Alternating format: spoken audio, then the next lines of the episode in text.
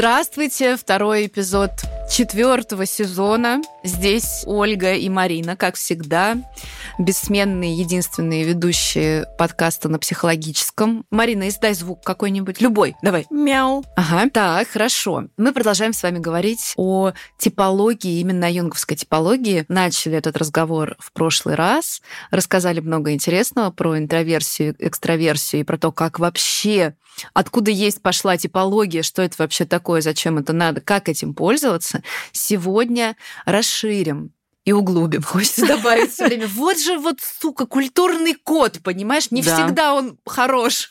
Хочется все время добавить. Вот, понимаешь, ляпнул глупость человек неграмотную, и вот оно засело навсегда. Сколько лет прошло? Да уже? миллиард. А что нужно, не запоминаешь. Причем, да. понимаешь, пытаешься, а оно не записывается. В общем, мы сегодня эту тему шире, глубже вам представим и расскажем также про ведущие функции и подчиненные функции, про то, какие вообще функции, какая установка может быть, кроме экстравертной и интровертной, согласно типологии Юнга. Да, в прошлый раз мы как раз рассказали, что является экстраверсией, что является интроверсией. У вас было домашнее задание, с которым вы успешно справились. Марина Петровна применяет внушение. Боевое внушение. НЛП. Боевое НЛП, да. Вы с этим успешно справились. И сегодня мы с вами поговорим про четыре функции. То есть у нас есть аттитюдные установки, это экстраверсия, интроверсия. И еще есть функциональные. Их тоже две пары. Одна пара относится к рациональным функциям, или еще говорим рациональные типы, а вторая пара относится к иррациональным типам или иррациональным установкам. Это уже, собственно, если в экстраверсии, интроверсии, да, это направление движения нашего либидо, то функциональные типы это уже про то... Характер этого движения. Характер этого движения. То есть что вот мы направили либидо, что-то взяли там, и как мы, что и как мы это будем обрабатывать. Таких функций у нас 4, а вместе с экстраверсией и интроверсией у нас тогда существует аж 8 типов. как много. Да. Вот давайте... Или мало. И да, непонятно. Может быть, достаточно? А может быть, года... В самый раз. Фу, сейчас вот опять 100 рублей. А мы же... У нас действует в новом сезоне-то? Мы с тобой не договорились. А мы не договорились, кстати. Но я даже не успела. Я только подумала. Вот, знаешь, как работает условный рефлекс. Да, так и хотели. Так и Так и хотели. Все так Марина Петровна отучится говорить англомерские словечки. Так вот, Две пары рациональные. Представляешь, на лекции где-нибудь рассказываешь через полгода. Вот сейчас мы продлим на четвертый сезон правила. Где-нибудь лекцию будешь вести, рассказывать, и скажешь там что-нибудь. А что ты сейчас сказала? Я хотела сказать good enough. А, good enough. Скажешь где-нибудь good enough, и такая, блядь, ёб твою мать, опять 100 рублей, как мне это надоело. И студенты такие сидят, ну, так Павлов все задумал, да? Ну, задумал не Павлов. А писал Павлов. А я такая, хобана, смотрите, вот в реальной жизни вам пример. Нам всегда интересны примеры из реальной жизни. Поэтому я говорю, если вы хотите изучать типологию, ее нельзя изучать только по книжкам. Вообще. Хотя да нужно нельзя изучать. только по книжкам. Вот, нужно, нужно. Нужно. Книжки нужно читать, но новый опыт, практика принципиально важны. Принципиально. Когда я веду занятия по типологии, я заставляю своих слушателей постоянно много-много-много наблюдать и описывать. Вот то, что мы делали, например, там в университете, когда учились, и тоже изучали разные типологии, мы много наблюдали, много описывали. И вообще у нас такой предмет был наблюдение который длился достаточно долго, и мы брали художественные фильмы, мы брали видеозаписи, например, приемов, в том числе и психиатрических нам приносили наши преподаватели. И мы кропотливо, скрупулезно описывали все, что мы там наблюдали, и дальше мы это старались связать. То есть мы выбирали какую-то типологию и опираясь уже на эту типологию, мы расписывали, насколько это возможно было, там портрет. Вот этим я предлагаю вам заняться в ближайший месяц, потому что у нас месяц будет посвящен типологии, этим и заняться. А вот, Оля, у тебя есть какие-нибудь примеры яркие, не знаю, там, литературных персонажей, киноперсонажей или каких-то известных персонажей, про которых ты могла бы сделать предположение, что это больше экстраверт, а этот больше интроверт?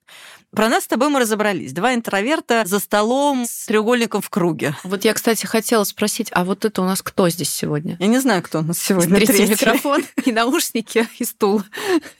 Хотя Ладно. гостей у нас таких человеческих не бывает. Человеческих. Человеческих не бывает, все остальные у нас бывают. Слушай, мне кажется, отвечая на твой вопрос, когда ты навык этот приобретаешь, и когда формируешь, и когда уже его сформировал в каком-то виде, это то, что ты делаешь все время. Ну, то есть, условно, я бы про любого персонажа стала предполагать. Ну, то есть ты же кино уже не смотришь так, как ты раньше а, смотрела а, кино.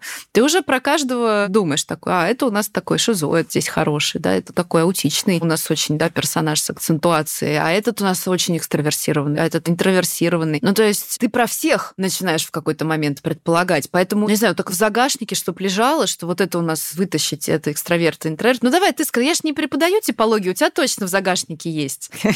Вот так всегда. Мне надо подумать. А у тебя точно есть. Помнишь сериал, который мы с тобой обсуждали? «Конец света». Угу. Мы с тобой там говорили про Трикстера. Вот там сатана, он же больше экстравертный Конечно, такой. экстраверт. Такой да, экстравертный. Он И даже вот как он двигается, как он э, разговаривает, как он общается он действительно как будто бы, не в смысле даже вовне, да, а он как будто прям опирается. И там даже такой момент был, когда он этого бизнесмена с Патриков занял его квартиру, да, и как он облачился в одежды, вот все вовне это было у него. Ну, я имею в виду через внешние такие объекты. А вот Демьян как раз-таки, он больше похож на интровертированного персонажа. Угу. Угу. И сестра его больше как будто бы интровертированный угу. персонаж, а мама его как раз-таки больше экстравертная. Угу. Ну, мама истеричка, сестра шизоидная у него такая, ну тоже как бы оно, да, соотносится. Про этот сериал, кстати, был прикол. Я уже как-то говорила в каком-то из выпусков, мне кажется, что у меня, знаешь, маленькая оперативная память. Да. Мне, чтобы новое что-то загрузить или чтобы удерживать текущие вещи, ну, которые хорошо удерживаются, ну, как, не знаю, работа с клиентами, с группами, все же про всех помнишь, ну, или какие-то какие-то текущие там статьи, которые пишешь, исследования, что-то новое изучаешь. Вот чтобы новое что-то туда загружать, вот какие-то не очень фундаментальные вещи, они автоматически выгружаются. И, понимаешь, условного мастера и Маргариту я всегда помню, а вот этот сериал я просто забыла к чертовой бабушке. Ну, то есть, нет, ты сейчас говоришь, я, конечно, персонажей помню, то есть я в целом помню, но детали, и у меня был прикол. У меня в декабре был прямой эфир в Телеграме, и мне к нему пишут вопросы читатели, часто на почту присылают. И одна читательница написала прекрасный вопрос, интересный такой, большой. В общем, его суть, если коротко, она сводится к тому, что она посмотрела сериал, который мы обсуждали. У нас целый выпуск есть про Трикстера, где мы про этот сериал говорим, мы его обсуждаем. Она послушала наш выпуск этот и посмотрела сериал. Человек, видно, что анализирует тоже такой, ну, как бы у нее свои какие-то вопросы по этому поводу появились, и она со мной поспорила немножко, поконфронтировала в моменте. Она говорит, вот вы в подкасте говорите, что вас концовка не устроила, что она вот вот недостоверная, и что она вас разочаровала, и, значит, все такое. И она говорит, а я вот, мне наоборот, вот смотрите, все укладывается, и она с доказательствами, да, вот смотрите, если взять Кэмпбелла, да, то путь героя, вот он развивается вот так, и вот это окончание, ну, то есть все говорит, объясните, пожалуйста, что вы имели в виду, потому что у меня вот все сходится, да, я не поняла, чего у вас не сходится. Короче, офигенный вопрос, очень интересный, но поскольку мне этот вопрос заранее пришел до эфира, я его прочитала, он, один из первых пришел, то есть у меня там, знаешь, неделя, наверное, была, чтобы об этом подумать. Я ходила, думала. Я понимаю, что я просто ничего не помню.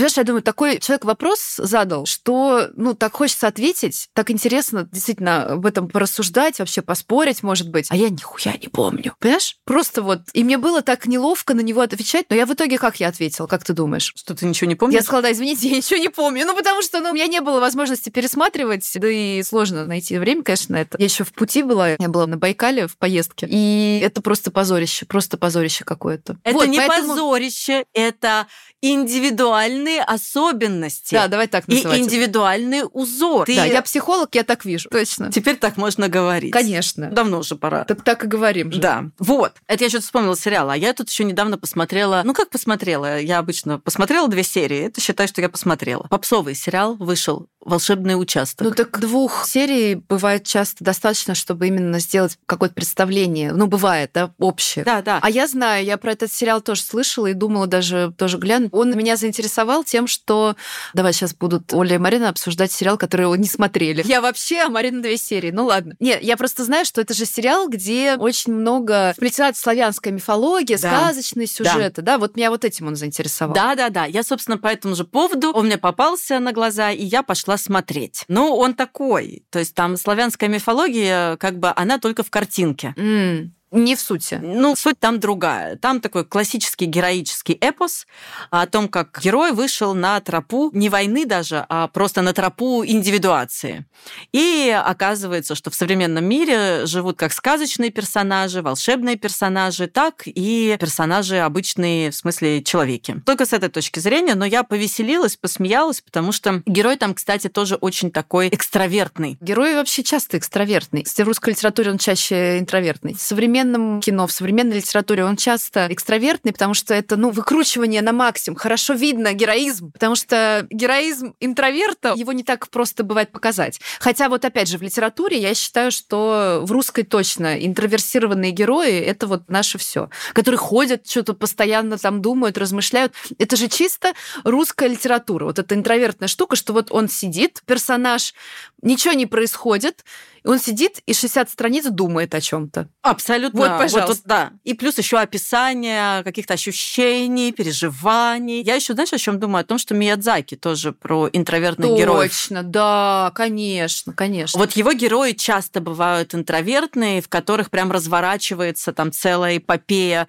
этих всех переживаний и волнений. Да, и он же вообще, я бы даже сказала, даже не просто герои интровертные, а вообще сам стиль Миядзаки, он интровертный в том смысле, что он же всегда про такое внутреннее путешествие. То есть это всегда ты смотришь куда-то внутрь. Наоборот, вот все погружается внутрь, а не расширяется вовне. И опять вот не могу не сказать, чем отличается большая мультипликация. Вот, ну, наверное, для меня это гений, да, вот чем отличается. Мизаки, да. Гений, ты каждый раз смотришь, и каждый раз это новое путешествие. Угу. Вот как так можно было, да, нарисовать? Но он очень интровертный. Ну да, так японская культура, она вообще не Но, сильно да. экстравертная, О, так-то, да? Кстати, кстати, кстати, кстати, а какая у нас культура экстравертная, интровертная? Если мы можем, в принципе, на эту тему как-то пофантазировать. Кто нам запретит? Ну, нам никто не запретит, конечно. Ну, не, можем, можем, это интересно. Вообще, ну, Юнг писал о том, что западный мир, он более экстравертный, восточный более интровертный, вот и все. А, ну все. расходимся. Не, ну здесь можно каждую конкретную культуру рассматривать, но в целом Юнг вот так считал. Ну вот англичане, на мой взгляд, они более интровертные. Ну, почему-то я так вот их ощущаю, понимаешь? Это я их так ощущаю, а не то, что я вижу я не знаю, можно ли назвать интровертной культуру, которая захватила мир, является доминирующей в мире, и чей язык стал международным. Я бы сказала, что можно. Ну, я не уверена быть, про можно. англичан, но я к тому, что вот эти две... Это, в принципе, не противоречие. Да, это не противоречие. Просто смотри, есть, ну вот даже если взять исторический срез, взять, если исторический контекст, глобально посмотреть, а вот прям зум-аут такой сделать. Вот смотри, есть китайская культура, про которую очень важное сообщение нам дает китайская стена. Понимаешь, они считают, на самом деле, китайцы, и справедливо, честно говоря, считают, что вот эта вот наша западная культура, ну это все, конечно, детский сад, потому что у них древняя культура, древнейшая, которую они сохранили, вот что важно, и в которой есть ответы практически на все вопросы. И для них, конечно, вот эти наши, ну мы для них подростки какие-то. Вот они, по сути, что хотят? Они хотят построить эту стену, и чтобы никто вот просто вот дайте нам, да. Нет, но при этом они мир-то захватывают тоже, ну экономически, они изнутри, понимаешь? Они не нападают, они изнутри. Это тоже интровертная штука. Понимаешь, просто мы приехали, построили у вас заводы, дали работу вашу, мы ничего не сделали. Ну да, но теперь нам принадлежит, конечно, вся земля здесь, да. Но мы не нападали, ничего не делали. Мы просто мимо проходили. Да, мы просто поработали. Это вот Китай, вот как раз та восточная интровертная установка, о которой Юнг говорит. А в целом он говорит, не надо, не привозите нам эту вашу херню, все, у нас все есть, просто не лезьте все, мы тут сами, да, вот мы стену построили, не подходите. Мы к вам не лезем, вы к нам не лезете. Все. При этом экономическую экспансию я озвучила тоже. Она такая именно внутренняя. И взять, ну, англичан и колонизацию, которая очень про внешнее. Потому что мы приехали, у вас отобрали, это отобрали, это дали, теперь вы будете жить вот так. Но она экстравертная. Угу. Мне кажется так. Мне ну, так вот, кажется. да. Я думаю, что Юнг вот что-то такое имел в виду, скорее всего, угу. когда говорил про западную и восточную установку. При том, что сам Юнг Он, конечно, очень интровертный. Он интроверт-интровертыч. Да, вот он как раз интроверт-интровертыч. А он еще и интуит, сейчас мы про это поговорим. Это просто комбо. Ну так ведь понятно, что не знаете, что все англичане экстраверты. Да, да нет, да, нет, да. конечно. Мы же, ну, как и когда мы говорим про поколение, ну, тут нам нужно делать некое обобщение, когда мы рассматриваем некий тренд. Мы не говорим, что все. Все, конечно. Там, все швейцарцы там экстраверты, потому что они на Западе. Ну нет, ну, конечно, нет. Но мы говорим про культуру, да, там итальянская культура более, безусловно, экстраверсированная, например. При этом понятное дело, что огромное количество там итальянцев интроверты. Конечно, конечно. Мы говорим про некий тренд, действительно. Вот, Россия, окей. как обычно, на шпагате. Ну, на самом деле, да. в этом смысле. Это, ну, это да. главный вопрос вообще России. При этом обрати, пожалуйста, внимание на стиль колонизации английский и российский, например. Не только на английский, испанский и российский стиль колонизации. Нам же все тоже говорят, говорят, колонизаторы, вы Сибирь колонизировали. Да, но как? Вы не видите некоторую разницу между тем, как французы колонизировали Африку и как русские колонизировали Сибирь? Вы не замечаете? Нет, ничего? Никаких различий? Ничего не видно? А если присмотреться чуть-чуть, может быть, есть какая-то разница? Это тоже домашнее задание. Я не буду говорить, какая. Да, не может надо, быть, не это надо, просто так заметно, мне кажется. А вот пусть наши телезрители тоже почитают. Это я к чему? Это в смысле не просто какая-то вставка, да, да, да, да. политика историческая, а я к тому, что Россия на шпагате. Вот то, что русские, да, тоже колонизируем, да, нам надо расширяться постоянно. Но как что мы делаем потом с этим? Вот небольшой экскурс и примеры для наших телезрителей, чтобы чуть больше понять про экстраверсию и интроверсию. Я считаю, что замечательный пример. Ну, ты хотела примеры? Да. Вот, Марин, какие есть? Какие есть ты такие хотела примеры? персонажи, я как обычно. Ух, понимаешь? Глобально. Китай, Россия. Вот все мои персонажи. Функциональные типы, однако. Продолжим. Две пары. Рациональный иррациональные. К рациональным типам у нас относятся мышление и чувствово. Оба. Оба. Хоба. Хоба. А, хоба. Да. Оба. К рациональным и хоба тоже. А к иррациональным типам у нас относятся интуиция и ощущение. Записываем прямо под диктовку. А вот теперь давай поговорим про рациональный тип. В пятом сезоне устроим диктант, проверим. Верочный диктант на основные понятия аналитической психологии. Пишем слова экстраверсия, интроверсия, лиминальность, конгруентность. Все, давайте, вы будем Да потому что делать. это задолбали говорить, что экстраверты это общительные. Ну, блин, интроверты это тоже бывают очень общительные. Слушай, как и любая базовая теория, естественно, теория Юнга, которая связана с этой типологией, она претерпела катастрофическое упрощение. И искажение. Да, Там не конечно. только упрощение, но еще и искажение. Ну, естественно, это неизбежно. Но очень она популярна оказалась. Вот она в мир пошла на раз, два, три. Вот что архетипы, что синхрония, что экстраверсия, интроверсия, что вот это ассоциативный тест. Не он его придумал, но он его упрочил. Углубил, как мы любим говорить. Вот. У нас есть мышление. Что это за функция такая мышления? И когда мы говорим мыслительный тип, функция мышления она у нас заточена на познавательные и логические процессы. Вот я сейчас как раз упрощаю. Ну, как бы надо, надо упрощать. Извини, пожалуйста, у нас подкаст, а не курс четырехчасовых лекций. Это правда. Как у нас... У нас развлекательный э, контент. Живет мыслительный тип.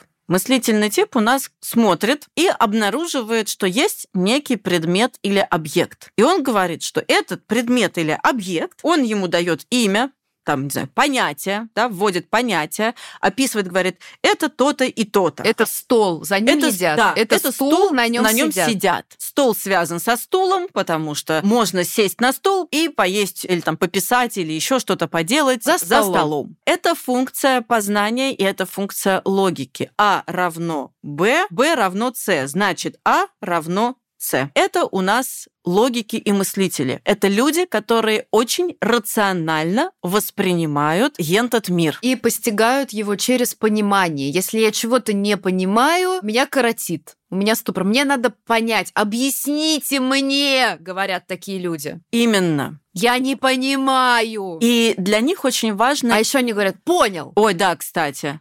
Понял. И для них очень важно структурировать. Вообще для них важна структура. Для них важна взаимосвязь как что с чем связано. Для них важна объективная какая-то основа, ну, это вообще какая-то основа, которая отвечала бы определенным критериям. Это очень, как правило, прагматичные, рациональные, логичные люди. И среди мыслителей у нас бывают экстраверты и интроверты. Итак, Оля, кто у нас будут такие экстраверты-мыслители? То есть экстравертный мыслительный тип.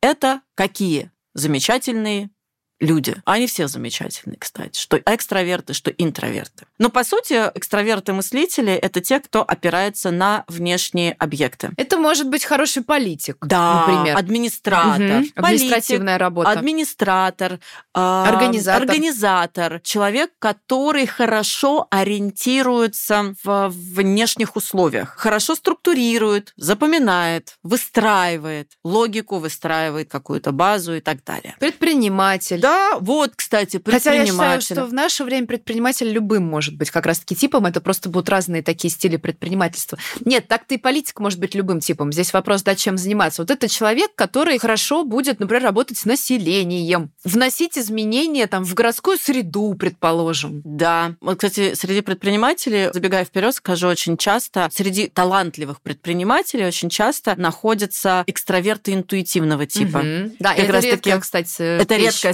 сочетание и это как раз-таки те, кто прям чует одним местом или всеми местами, например, тренды. Угу. Вот это экстраверт-интуит. Но это я забежала вперед. А интроверт-мыслитель. О, это сложные товарищи, кстати. Ну, это философ. Это философы, это люди, которые... Это идеологи, понимаешь? Вот смотри, если взять ага. даже политическую историю, например, да, то мыслитель-интроверт, он создаст идеологию, это политтехнолог. Угу. А мыслитель-экстраверт, он пойдет, значит, на трибуну и будет ее доносить. Ну, кстати, дипломаты да. еще. Это экстраверт, да, мыслитель, может быть, потому что они хорошо ориентируются. И связи внешние налаживают а, хорошо. Да, и они хорошо налаживают еще и внешние связи. Иногда про них говорят, что они, конечно, могут быть суховаты, очень прагматичные, очень рациональные, но все же. Это у нас функция мышления, логика, познание, описание объекта, дать ему понятие, ввести критерии для того, чтобы определить это понятие, выстроить всю структуру. И, собственно, они так и живут. Это мыслительная функция. А есть у нас еще противоположная функция. Это функция чувства. Ох, тяжела и неказиста. Но на мой взгляд. И здесь мы чувства понимаем не как наши эмоциональные переживания, а чувство здесь Юнгом понимается как система оценки. То есть функция чувства оценивает. С помощью чувства мы оцениваем, это плохо или это хорошо, это правильно или это неправильно, это соответствует, например, каким-то ритуалам, стандартам морали, если это во внешне, да, или это не соответствует тому. То есть это такой инструмент оценки, инструмент анализа и фильтр, который мы накладываем на весь окружающий мир. Да, потому что чувство дает нам понимание ценности. Логика дает понимание о самом объекте, да, о вещи, а чувство дает нам понимание ценности. И чего я не сказала про то, что все функции в нас присутствуют. Да. Все абсолютно функции да, так да, или да. иначе в нас присутствуют. Единственное, что у нас у каждого где-то к шести годам формируется аттитюдная установка экстраверсия, интроверсия.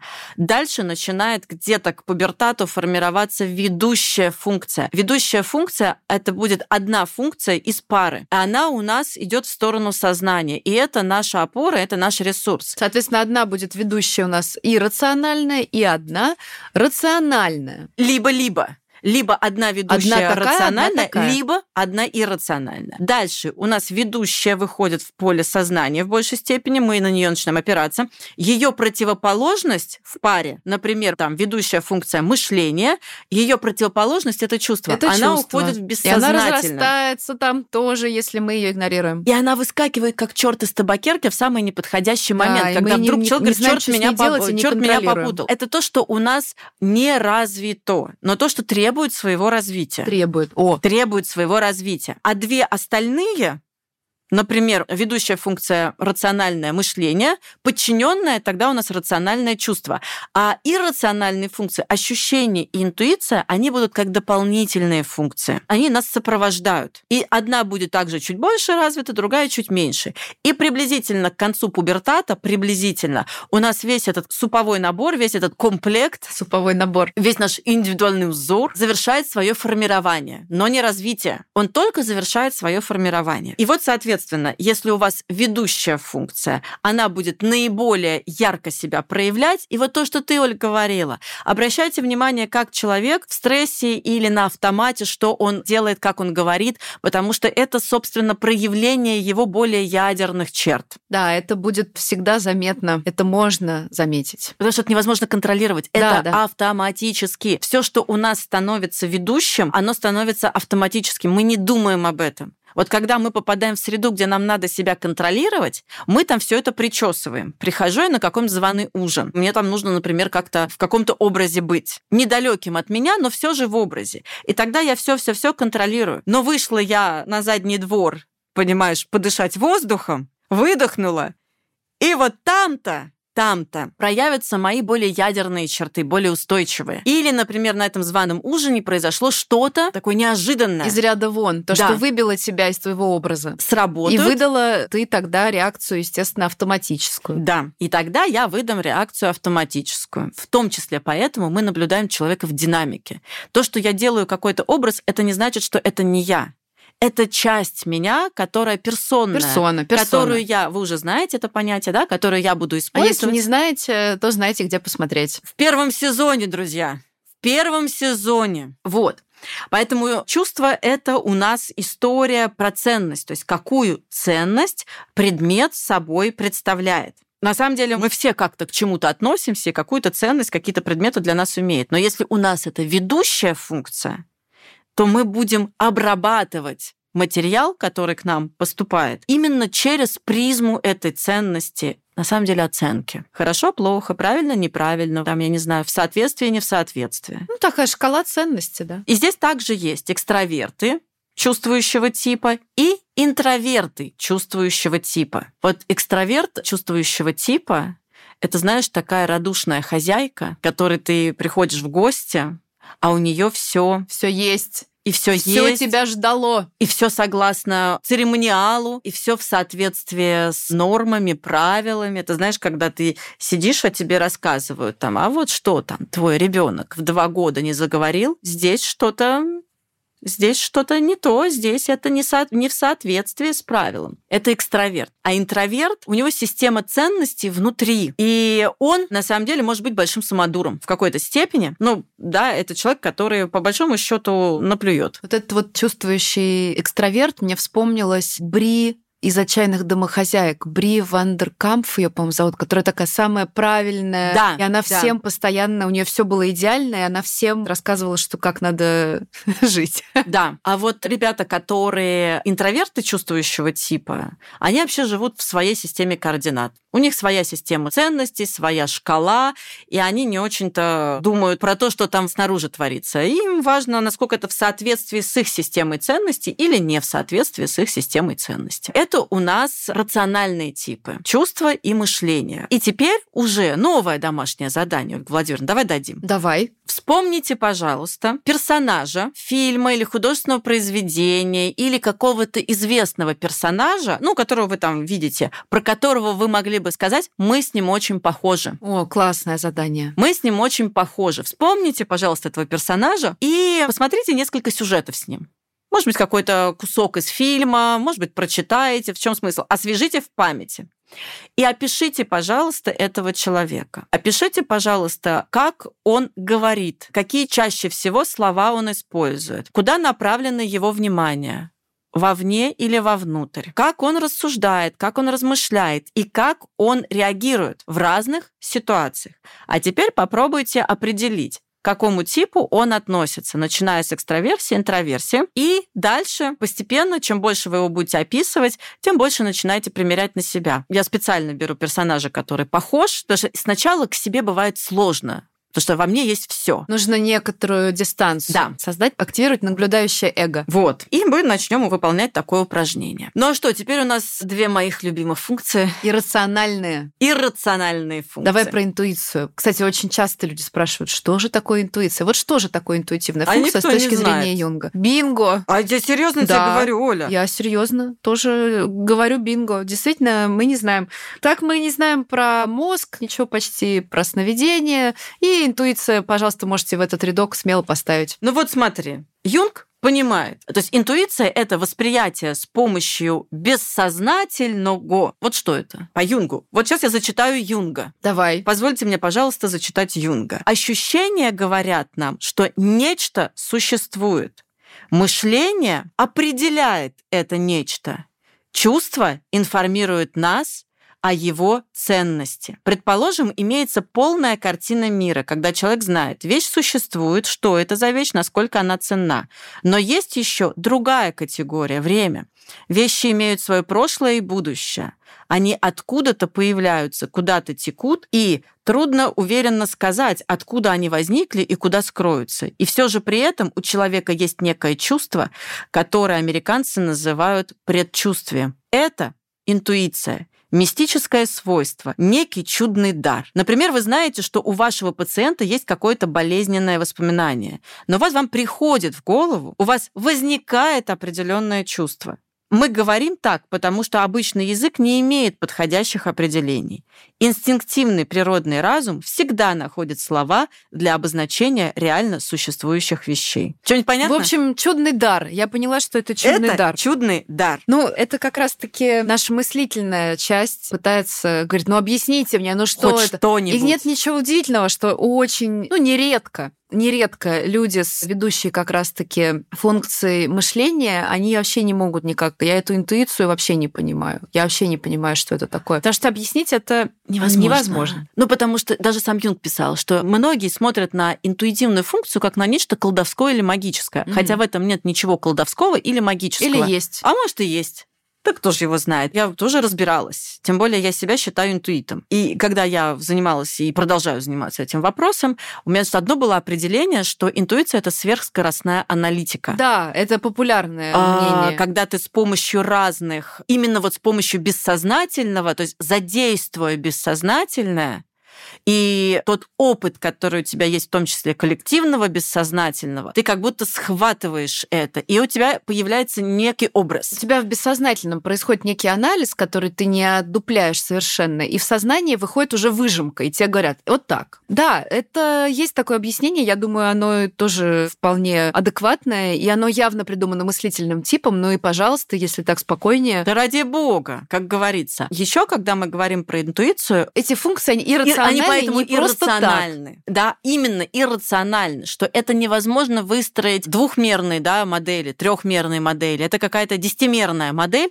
которая включает в себя все и сразу, и там вот в этой совокупности, в этой точке дыщ, появляется вот некий образ. Но это действительно то, о чем писал Юнг. Я думаю, что это про хороший контакт с бессознательным и со способностью черпать. То есть это мой способ обрабатывать мир, информацию и все то, что ко мне приходит, именно через контакт с собственным бессознательным. То есть как будто бы я обращаюсь туда. И там да, через вот весь этот опыт поколений, народов, тысячелетий, какая-то выжимка оттуда вылезает. И ведь смотри, есть экстраверты-интуиты и есть интроверты-интуиты. И экстраверты-интуиты — это люди феноменальные в плане чувствования трендов. Но это визионеры. Да, это Редкий люди... тип. Это очень редкий тип.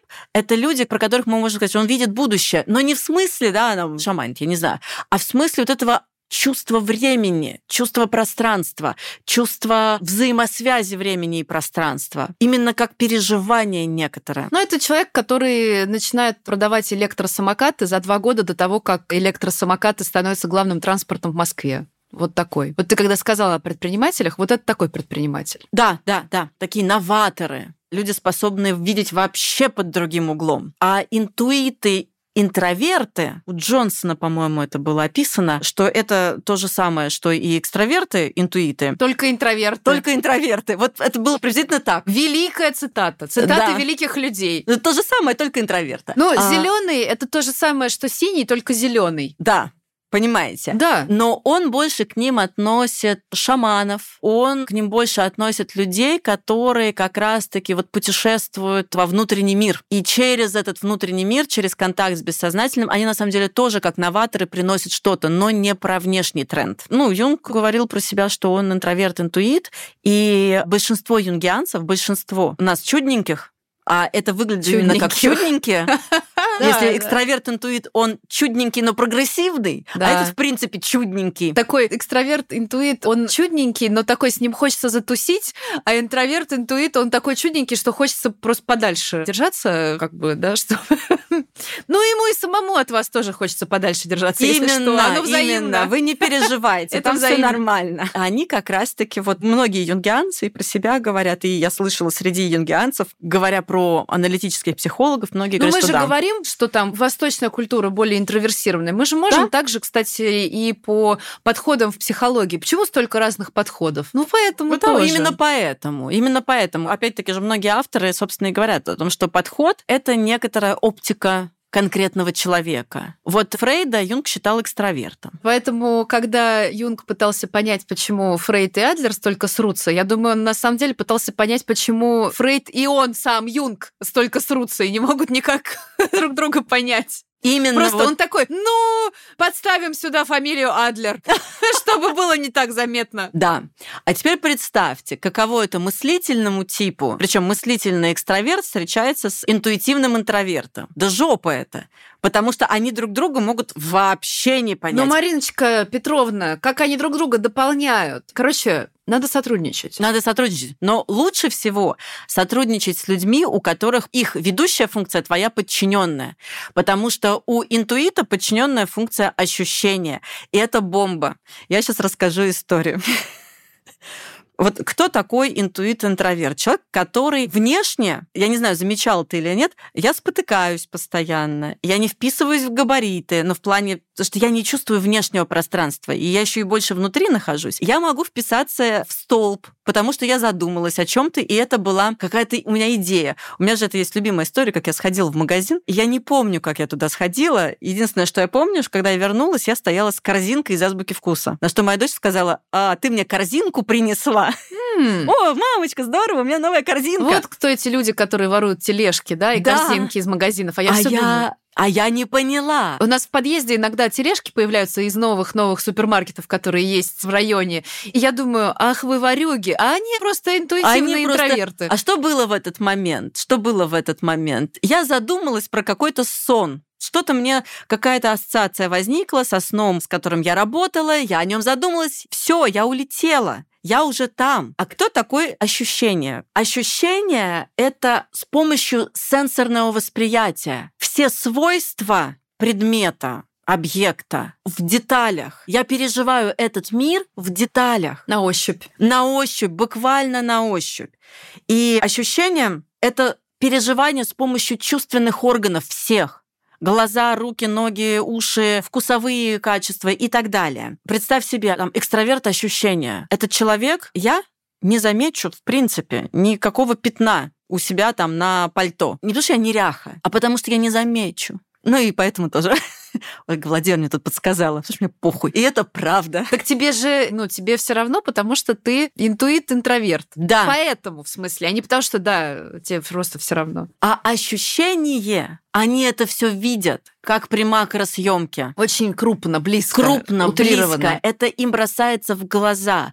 И они очень хорошо ориентируются в сочетании, например. Вот для них очень важна гармония и баланс именно вот с точки зрения визуального, кинестетического, вкусового. Это вот алхимические повара, например. Угу. Это прекрасные дизайнеры, дизайнеры одежды, одежды интерьера. интерьера. Это люди с великолепным вкусом и чувством прекрасного. Мы бы сказали про них, что к ощущению, например, относятся эмотивный тип из другой типологии.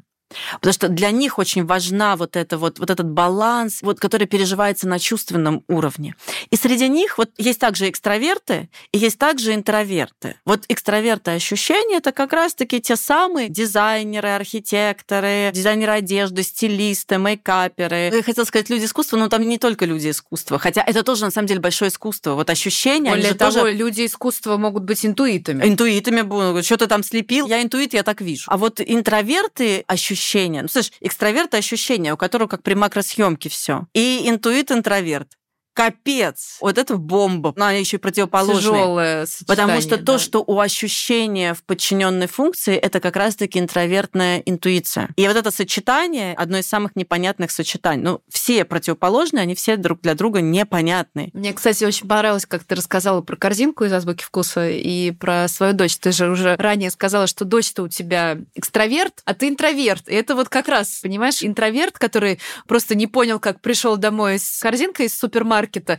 И экстраверт, который его встречает, говорит, о, корзинка, это мне. Понимаешь? Вот. Все, уже так, что там в корзинке у тебя, что купила, а мне что-нибудь принесла. А, а экстраверт ее сразу заметил. Конечно. Если бы не было у тебя дочери, ты бы пришла бы ее поставила бы эту корзинку, она у тебя месяц бы стояла понимаешь? Пока не появился бы кто-то, кто хорошо знает, да, как я кто пришел бы и сказал... Ты что, ты своровала корзинку? Да, вот, пожалуйста, пример. И вот, собственно, ощущения, интроверт ощущения, но я их называю иногда ипохондриками. Ну, представляешь, на ощущениях внутренних все время быть, через эти ощущения воспринимать. Да, это может сильно стимулировать ипохондрию как раз когда здесь что-то хрустнуло, здесь что-то скрипнуло, при определенной конфигурации психической оно может давать это, да. Конечно, может такую ипохондрию выдать. Но этот человек, который прям прям вот очень действительно вот на внутренних ощущениях основан, да, то есть вот это вот переживание буквально кожей, телом того, что с ним происходит, да, я их еще называю highly sensitive persons, вот то, что называется. Это не англицизм. Рублей. В смысле? Ладно, это англицизм, еще 100 рублей. Это ну, название. это... Ну, согласна, да, это не англицизм, ладно. Это не англомерский, это просто... Ну, смотри, их же, как на русский их переводят, гиперчувствительные, сверхчувствительные люди, но это как-то не очень, мне кажется. Ну, ладно. Нормально, гипер гиперчувствительные люди. Гиперчувствительные люди.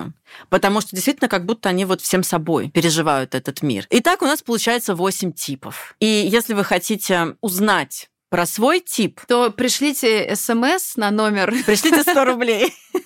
Уже пора.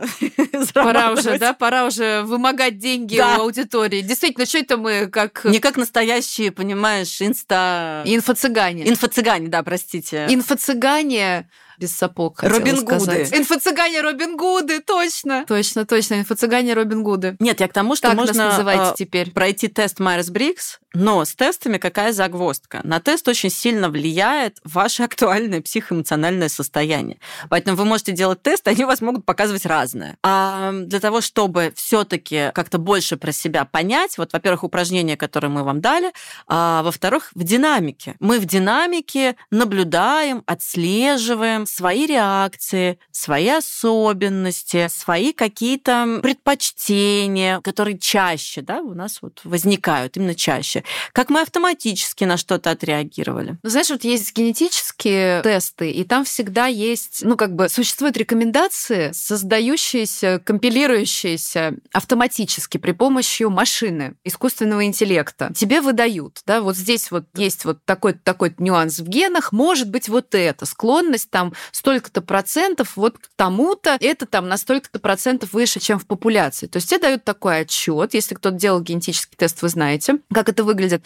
Тебе дают прям отчет, где вот это все написано. Но это дает какое-то понимание, но в каждом таком тесте обязательно есть приписка. Но вообще-то надо это все взять не выжимку, а расшифровку, где языком генетики написано. Вообще-то надо это взять все и пойти к врачу генетику и с ним проконсультироваться, потому что только он может это грамотно прочитать. И это может означать не то, что мы вам написали в вашем случае, а что-то другое. Вот здесь похожая штука. Вы можете тесты делать эти, но по-хорошему вам действительно грамотную интерпретацию может дать только специалист, который с вами живьем поговорит и учтет какие-то вещи, которые машина не учитывает. Например, сочетание результатов вашего теста и вашего поведения. Угу. Потому что грамотная диагностика это сочетание во-первых, разных видов тестов, а во-вторых, тестов и живого интервью. Угу. Конечно, потому что действительно очень будет влиять и эмоциональный фон, и гормональный фон, и, знаешь, условно я обращала внимание, что лайфхак тоже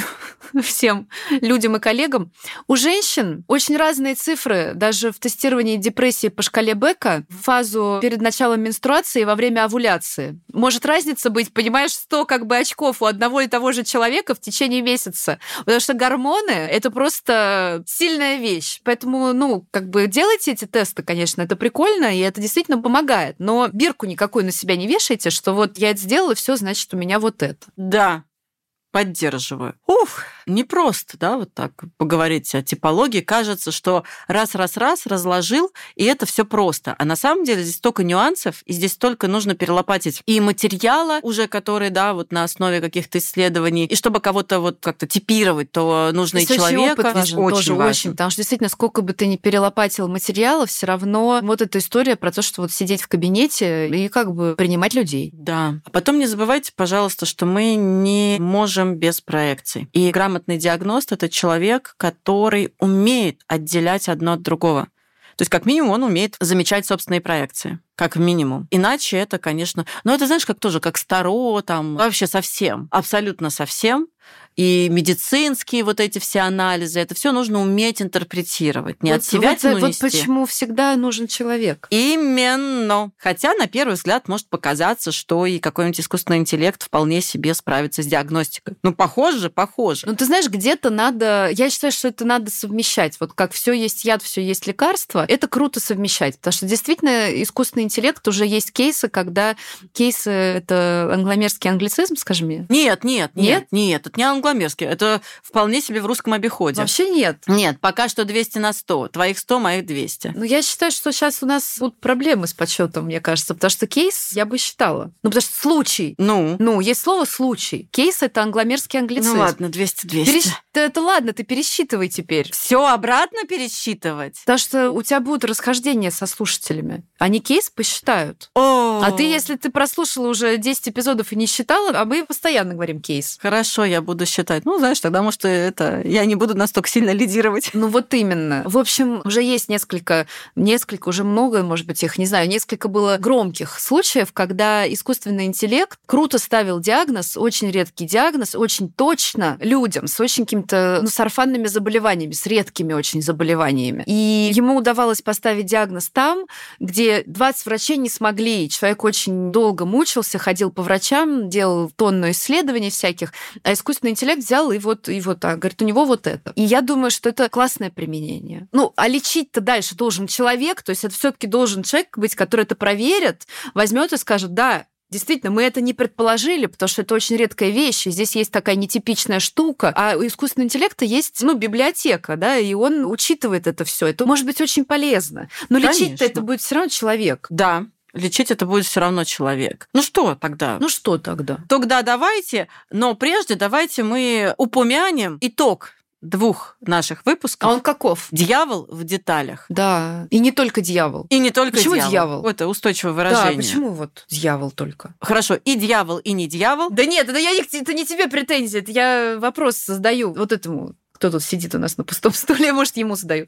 Нет, я в смысле что-то интересно. Почему как будто только плохое в деталях? Хорошее тоже в деталях. Да? Дьявол тут просто, я пытаюсь, в каком... В каком контексте? Ну, как бы дьявол-то однозначно плохое в фольклоре. Почему только плохое? Подождите. Ну, в христианском, потому что только плохое. А он из какого у нас, так сказать, из какой команды? Из христианской. Где он у нас появился? Дьявол в деталях – распространенное идиоматическое выражение, означающее, что в любом явлении есть малозаметные составляющие, которые, тем не менее, сильно влияют на его суть. Да я понимаю, что значит. Мне интересно, почему дьявол Потому что слово? дьявол – это трикстер, трикстер, который способен перевернуть Ну, это мы с тобой знаем. Вот видишь, вот какое мудрое народное творчество, да? Очень. Вот какое мудрое. Или это не из народного творчества? А Бог в деталях приписывалось ряду разных людей, чаще всего немецкому архитектору Людвигу Мису ван дер вот, Роу. видишь, интересно еще, как все быстро поменялось. Да, Бог в деталях. Значит, дьявол в деталях. Выражение происходит от фразы «Бог в деталях», выражающей идею о том, что все, что делается, должно быть сделано тщательно, с вниманием к деталям, так как они важны. Итак, резюме, резюме двух выпусков. И на самом деле всего-всего-всего. И Бог, и дьявол в деталях. Да. На этой философской ноте позвольте откланяться. С вами были Ольга Владимировна Макарова, аналитический психолог, и Марина Петровна Пономарева, тоже аналитический психолог. А вместе мы подкаст на психологическом. Поздравляем всех наших восточных друзей с Новым годом! Теперь точно наступил год дракона, который все вы праздновали в декабре, наступил сейчас. Потому что восточный календарь у нас начинается вот сейчас, 10 февраля. Пусть ваш год будет наполнен вниманием к себе и к собственным деталям. Ну что, полетели на драконах в Новый год, в новый сезон с новыми знаниями. С Новым годом поздравляем, счастья, радости желаем. Пока. Пока.